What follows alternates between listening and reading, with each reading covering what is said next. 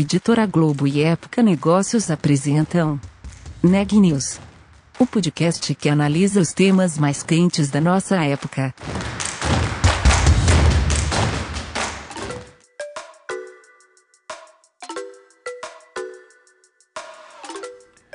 Olá, meu nome é Renan Júlio e está começando mais um Neg News, nosso podcast com uma cobertura especial da pandemia do novo coronavírus.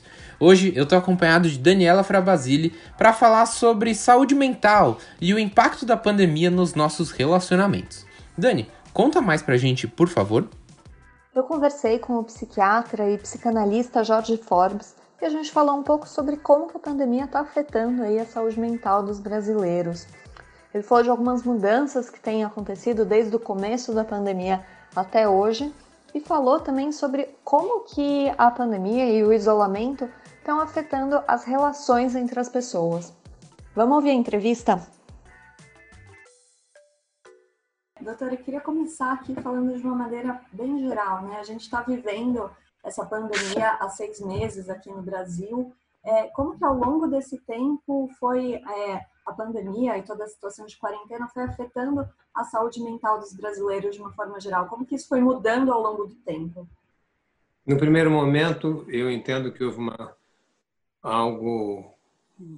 Houve um terror. Terror, em psicanálise, não é uma palavra uh, sem conexão, é uma das três reações que Freud entendeu que o homem pode ter frente ao perigo. O terror, onde ele não sabe o objeto e não sabe o que fazer. A angústia, onde ele conhece o objeto e não sabe o que fazer. E medo, onde ele conhece o objeto e sabe o que fazer. Você vê um leão, você fica com medo, mas você sai correndo do leão. Ah, essa pandemia entrou na categoria do terror porque nos surpreendeu completamente, até da maneira que a gente pensava.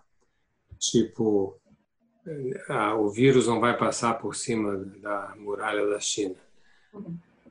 Essa pandemia nos pôs de cara, na abertura de cara, que o mundo está absolutamente interconectado e que a nova forma das pessoas se harmonizarem na vida é se harmonizar com o intangível. Isso é um pouquinho complicado, eu queria explicar. Uhum, por favor. Acho o homem, diferentemente dos animais, não nasce pré-moldado a alguma determinada função. A abelha voa, o peixe nada, a, o, o, o, o cavalo marcha e o homem não tem nenhuma especificidade. Então, ele estabelece organizadores, e esses organizadores acabam sendo tempos éticos. Ele já foi organizado em relação à natureza, era a ética do cosmos. Já foi organizado em relação aos deuses, a ética divina já foi organizado em relação ao saber, a ética iluminista, e agora nós estamos num novo momento onde ficou escancarado o que já vinha ocorrendo desde do, do final do, de 1990, a, a mudança no social já estava ocorrendo, mas a gente não estava se apercebendo uh, muito do que, do que se passava. Uhum. O, o surgimento da web em 1993 ocasionou uma mudança radical na arquitetura da orientação dos laços sociais. É um marco importante da passagem de um mundo vertical, como era até então, em relação com a natureza. A natureza é acima de mim, uma transcendência vertical. O Deus nem falar, uma transcendência vertical. a razão iluminista é uma transcendência vertical e, de repente, isso tudo foi achatado. E nós mudamos, nos últimos 30 anos, de uma arquitetura vertical que valeu por 2.800 anos para uma estrutura horizontal que nós não sabemos ainda como nos comportar. Uhum. É onde tudo muda, do nascimento à morte, a vida das pessoas muda completamente. Com isso, eu estou pegando um aspecto da sua questão, que é dizer que o coronavírus acelerou a nossa percepção do mundo horizontal. Uhum. Aquilo que vinha, de certa forma, sendo negado, sendo atrasado, as pessoas não dando importância, os políticos, especialmente, fazendo políticas locais em vez de pensar em políticas globais. Tudo isso com o surgimento do coronavírus, que nos mostrou uma outra realidade humana muito diversa, né? mostrou ah, que nós estamos numa nova época da civilização e essa nova época da civilização faz com que a gente se equilibre com o que a gente não sabe. Uhum. Porque não é uma época onde, onde você tem, teleologicamente, um saber completo. Não, nós vamos sempre, daqui para frente, agir cada vez mais frente ao saber incompleto. Isso é ruim? Não, eu não acho ruim. Por que eu não acho ruim? Porque a característica diferencial do homem frente aos animais é a sua criatividade. Uhum. No momento que você tem relações incompletas, você, quer dizer, você não encontra resposta ah, na cultura é, a todas as suas questões, existe sempre um resto. Esse resto faz com que te falte algo, e aquilo que te falte algo, o que te falta é expressado no desejo. Isso é uma linha da resposta, ok? Eu estou pondo, não estou falando especificamente do coronavírus, estou uhum. falando o coronavírus precipitou um novo tipo de laço social que não deve voltar para trás passada a pandemia. Uhum. O vírus, sim, espero que ele desapareça o mais rápido possível, mas a nova uhum. forma de atuação social, não. Uhum. Agora, quanto ao vírus em si. E só voltando, é, essa nova forma de organização social, como você vinha falando, já estava, isso já estava se transformando há algumas décadas, né? Isso já estava uma resposta mais aprofundada. Isso já tinha sido anunciado por Nietzsche nos anos 1870 1880, de 70 a 84, 85 mais ou menos. Para quem quiser saber um pouco mais de detalhe, Nietzsche nasce em 1844 né, e tem o auge da sua produção aos 36 anos, 40 anos por aí. E ele fez uma filosofia, que muitos conhecem como a filosofia do martelo. O que quer dizer a filosofia do martelo? Ele, ele martelou a base daquilo que nos equilibrava e que nos resolvia a angústia de morte, que é a grande angústia do homem. A angústia de morte é uma angústia frente ao vazio, não a uma morte em si, frente ao vazio que a gente, tudo que a gente faz, a gente está perseguido, nós somos perseguidos por uma sensação incômoda. Porque eu digo assim, bom, vamos me esforçar para fazer tal coisa. E outra vozinha diz, para que você vai morrer? Vou ter filhos e vou amá-los profundamente. Para que eles podem morrer? Vai ser pior ainda. Então, existe sempre angústia de morte nos persegue e a gente uh, e a gente tenta achar a solução. O que o Nietzsche vai dizer é que as três grandes soluções que eu acabei de citar, a solução somos como a natureza, somos filhos de Deus ou somos seres racionais, ele bombardeou esses três pilares. Ele desconstruiu. No nome desconstrução surge aí, e é uma filosofia chamada filosofia da suspeição. Eu suspeito de qualquer forma definitiva de, de comportamento humano. Uhum. São filósofos da suspeição depois de Nietzsche, pessoas como Freud, como Marx, como Lacan, muito especialmente como Lacan, né, aonde tentam apresentar ao mundo que os homens não podem, os homens no sentido do gênero humano, uhum. não podem, ah, dado a uma essência vazia que nós temos, diferente dos animais que têm uma essência plena, ou seja, nascem sabendo o que fazer, nós nascemos sem saber o que fazer. A melhor coisa, frente às marteladas que ele deu, seria nós começarmos a aprender a viver num novo mundo, numa nova terra. Eu tenho chamado de Terra 2. Uhum. Né? É um programa na cultura com esse nome que eu criei para exatamente mostrar as grandes modificações. Então dizia, você perguntou, então isso já existia? Isso já existia conceitualmente desde 1870, quer dizer, faz um certo tempinho, uhum. né? e é, ele previu, mas isso ficou evidente a nós, né? nos ficou evidente, sobretudo no marco da web. Uhum. O marco da web abriu a palavra a todo mundo, a opinião a todo mundo, uh, deslocou verdades estabelecidas, quebrou o padrão uh, de uma sociedade anterior uh, focada, hierárquica, vertical ou disciplinada de um mundo garantido para criar uma nova realidade de um mundo horizontal, múltiplo, colaborativo, um mundo em rede, um mundo flexível, uhum. surpreendente, arriscado. Veja, são características muito diferentes. E, como eu disse, o coronavírus como um elemento catalisador. Um mau é um elemento pelo que ele faz, uhum. mas ele nos abriu os olhos de que nós temos que descobrir uma nova maneira de viver,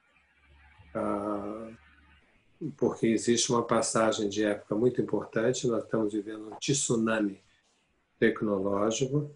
Uhum. Ah, a rapidez é tanta, alguém comparou outro dia, eu gostei da comparação, a velocidade das invenções tecnológicas nesse momento ah, é tão grande como se você, se você quiser abarcá-las, é a mesma coisa que você ir na, em Foz do Iguaçu, na Cachoeira do Iguaçu, com um copo.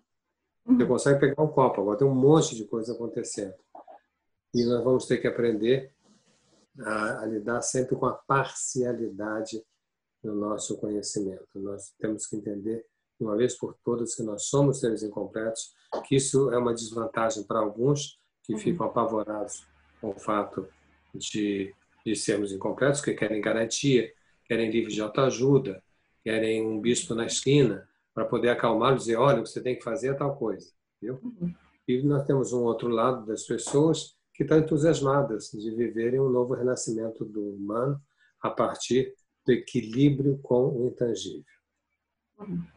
Sobre o vírus em si, o vírus, eu já disse, nos surpreendeu, nos aterrorizou e eu cheguei a comentar em algumas entrevistas que nós deveríamos fazer a passagem do terror para o medo. Uhum. Não do terror para o paraíso. Eu vi uma pessoa dizendo, por exemplo, que a, a epidemia desse vírus uh, era como um casulo de borboleta e nós íamos sair todos borboletas daqui a um certo tempo.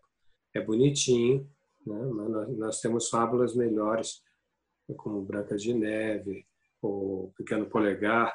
Né? Senão fica bonitinho, mas meu Deus do céu, não, não dá para levar a sério uma, uma coisa dessa.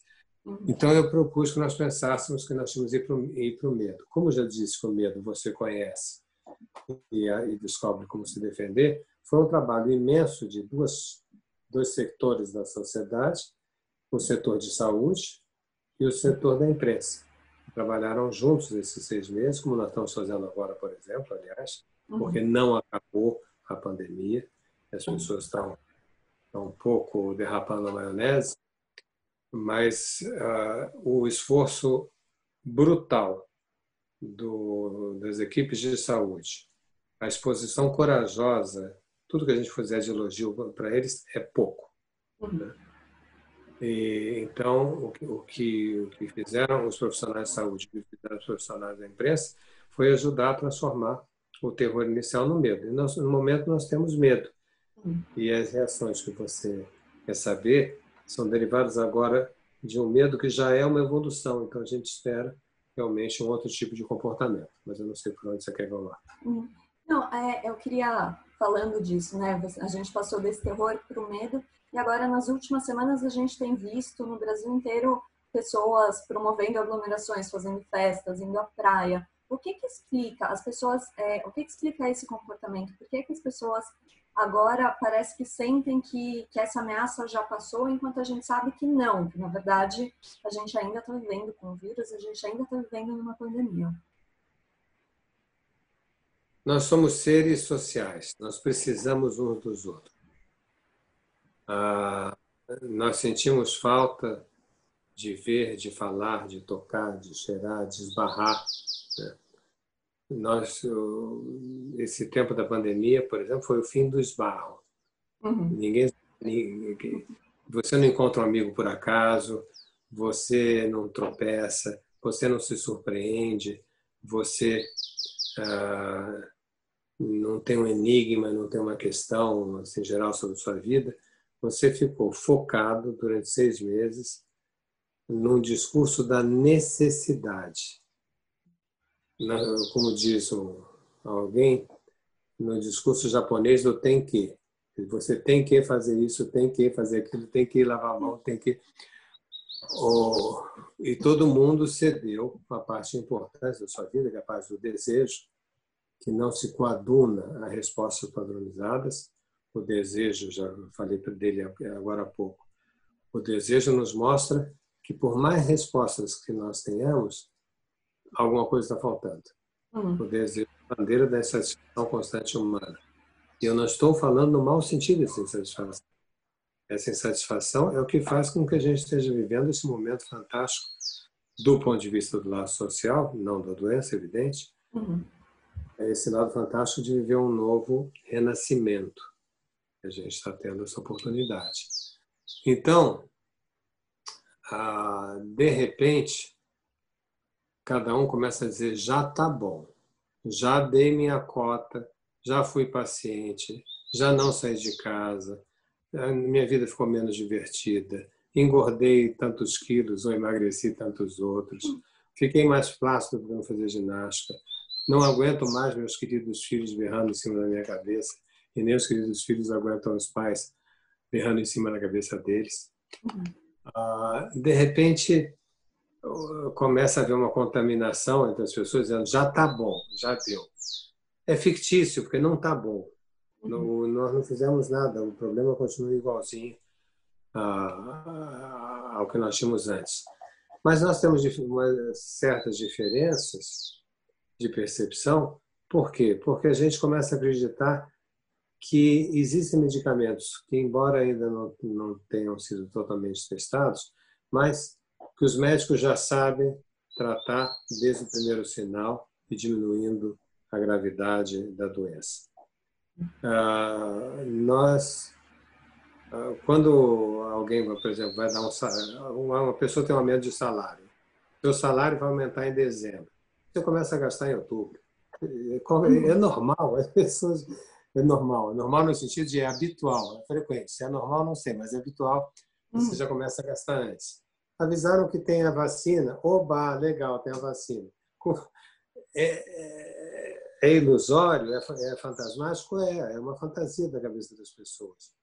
Mas uhum. nós somos assim. Nós não somos seres só de necessidade. Nós não somos seres que aguentamos ficar padronizados por muito tempo. Nós somos seres de desejo. E durante a pandemia, o desejo não teve expressão, teve só discurso da necessidade. Uhum. Agora tem um, tá uma sufocação geral, né? e está todo mundo dizendo: ah, eu vou apostar que vai dar certo. Aí olha para o vizinho, o outro também está apostando, o outro também está apostando, se cria uma corrente que vai parar todo mundo nas águas de Ipanema, do Leblon, uhum. ou de qualquer outra praia. Nós temos muitos e muitos quilômetros de praia, e isso, de certa forma, é irrefreável. Como que esse isolamento né, tá afetando também as pessoas? A gente aqui está falando por vídeo, você falou que acabou a história de esbarrar nas pessoas, esbarrar em um amigo. Todas as nossas relações estão sendo mediadas pela tecnologia. O que que isso está fazendo com as pessoas? O que que isso está fazendo com as relações entre as pessoas? Lado bom. Descobrimos que nós temos várias maneiras de entrar em contato uns com os outros.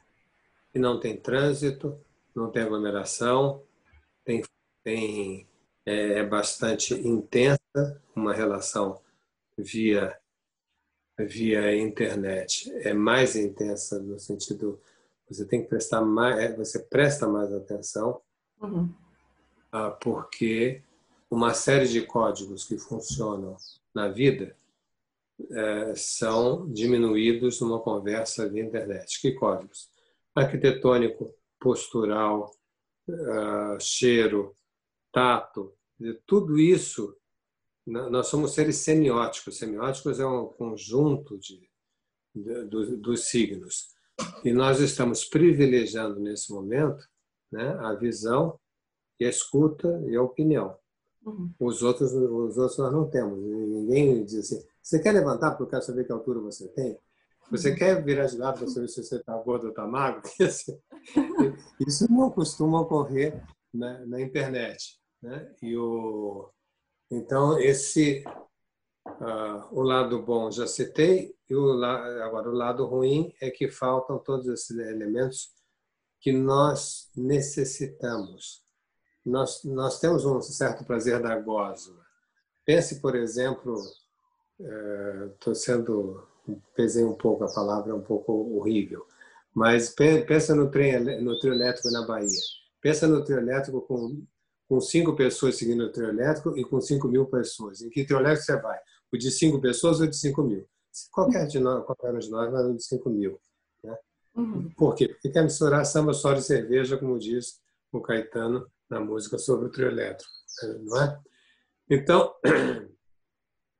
foram tentados, continuam sendo tentados, almoços, happy hours, uh, jantares via internet, cada um na sua casa com um copo de champanhe, com um copo de, de vinho, com um determinado prato. Uh, é bonitinho por um certo tempo, né? mas não, não por um longo tempo. Uma palavrinha sobre as crianças. Uhum. As crianças crescem diferentemente dos adultos. Uhum. Qual é a diferença? Elas se movem, elas se tocam com muito mais com muito mais é, assiduidade que nós. Elas uhum. vão no parquinho, elas vão na gangorra, elas vão no futebol, elas sobem, se comparam com os outros o tempo inteiro. Ah, elas vivem o imediatismo, elas vivem, vivem na reação imediata e plural. Né? É, você não vê uma criança vestida de preto, por exemplo, como aliás agora nesse momento eu estou, né? Aonde você, aonde se investe, por exemplo, de preto, que aliás você também está. você tem o, o, rosto e das mãos. Uhum. E está centrando, centrado no simbolismo linguístico. As crianças têm dificuldade de fazer isso. As crianças não conseguem viajar com a mesma facilidade que nós ah, em, no, no mar no mar do mundo simbólico. Eles precisam, eu insisto, né, dessa, dessa geleia geral. Uhum. Vão, vão, vão para a praia, o que vão fazer? Vão se, vão se encher de areia, vão se esfregar. De repente você tira essa forma de expressão das crianças e você, você dá uma carga de preocupação que elas não tinham, mas elas vêm. E, aliás, eu não recomendo nem um minuto que se minta para criança nenhuma. Uhum. Então, elas têm uma sobrecarga de impulsos e uma descarga diminuída. Logo, berro, estresse, reclamação, choro, etc. É o arsenal da criança para falar do seu desconforto.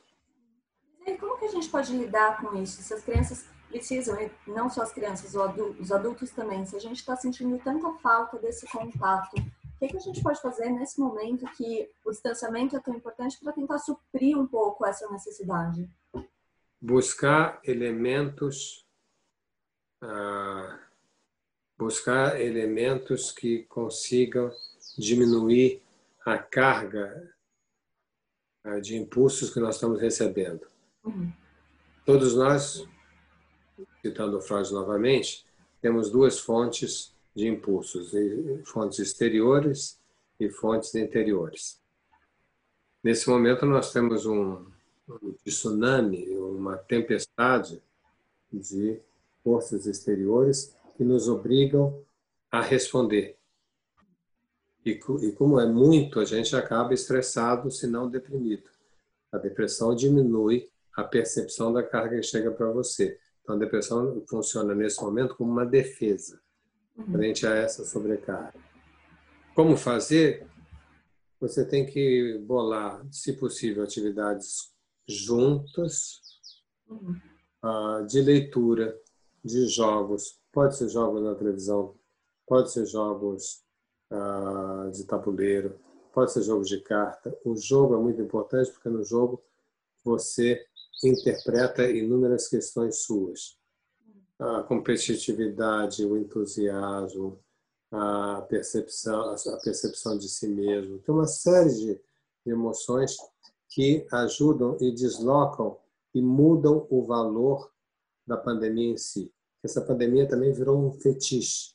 Uhum. E a gente precisa lembrar que tem um lado que nos apavora e tem um lado que gente, as pessoas gostam. Existe um masoquismo muito grande. A gente fica o dia inteiro vendo quantas pessoas morreram, o que aconteceu, o que não aconteceu. Uma parte da empresa, da imprensa, é sensacionalista. Ah, isso atrapalha também as pessoas.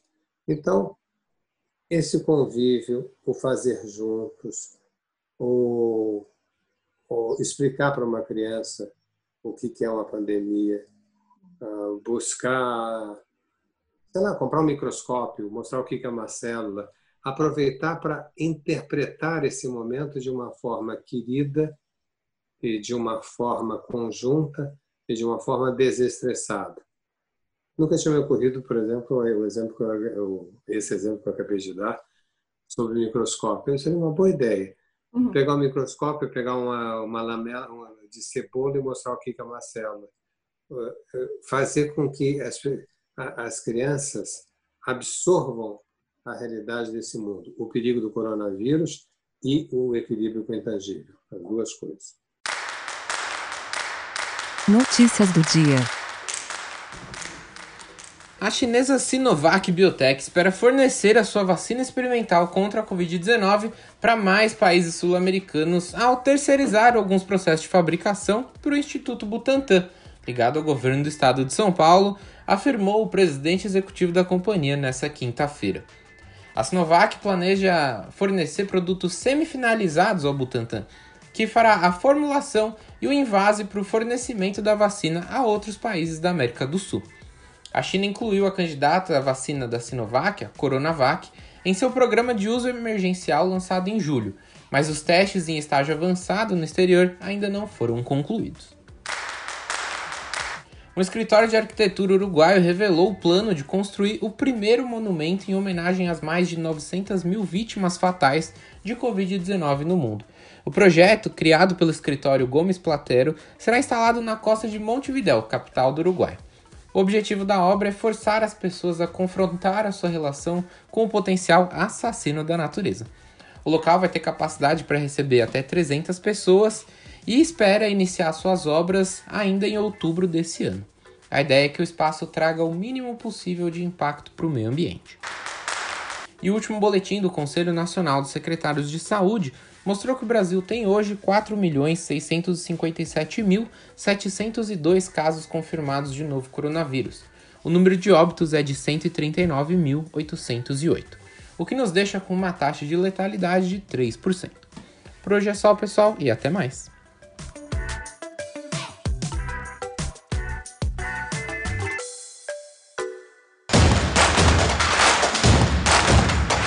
Esse podcast é um oferecimento de Época Negócios. Inspiração para inovar.